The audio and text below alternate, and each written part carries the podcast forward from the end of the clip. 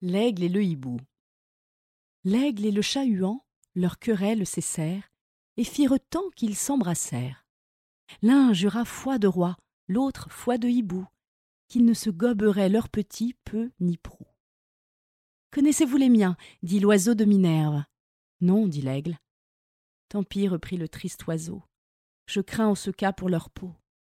C'est hasard si je les conserve. Comme vous êtes roi, vous ne considérez qui ni quoi. Rois et dieux mettent, quoi qu'on leur dit, tout en même catégorie. Adieu mes nourrissons, si vous les rencontrez. Peignez-les-moi, dit l'aigle, ou bien me les montrez, je n'y toucherai de ma vie. Le hibou repartit. Mes petits sont mignons, beaux, bien faits et jolis sur tous leurs compagnons. Vous les reconnaîtrez sans peine à cette marque. N'allez pas l'oublier retenez-la si bien que chez moi la maudite parque n'entre point par votre moyen.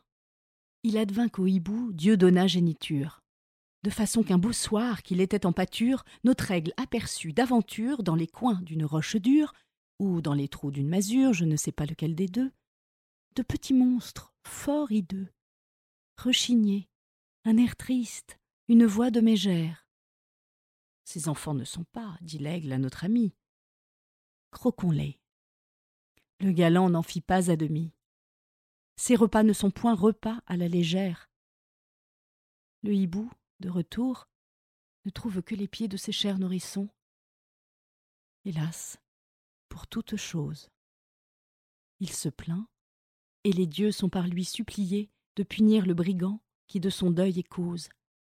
Quelqu'un lui dit alors N'en accuse que toi, ou plutôt la commune loi qui veut qu'on trouve son semblable beau, bien fait, et surtout aimable Tu fis de tes enfants à l'aigle ce portrait? En avait-il le moindre trait?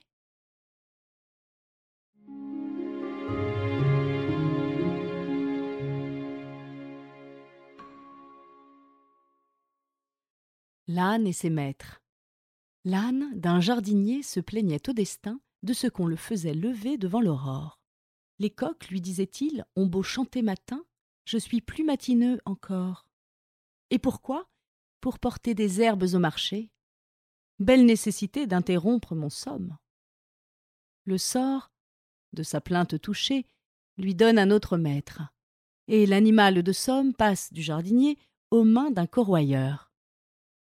La pesanteur des peaux et leur mauvaise odeur eurent bientôt choqué l'impertinente bête.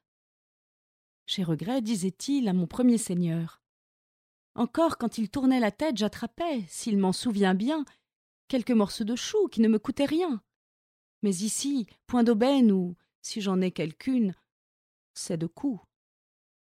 Il obtint changement de fortune, et sur l'état d'un charbonnier, il fut couché tout le dernier. Autre plainte. Quoi donc dit le sort en colère?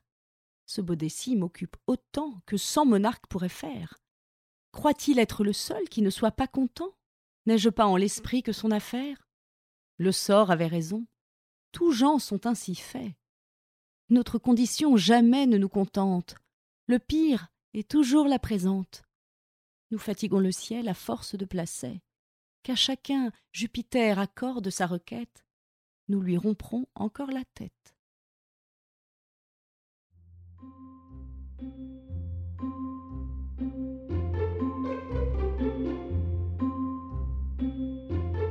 Kodomo, le podcast pour les enfants.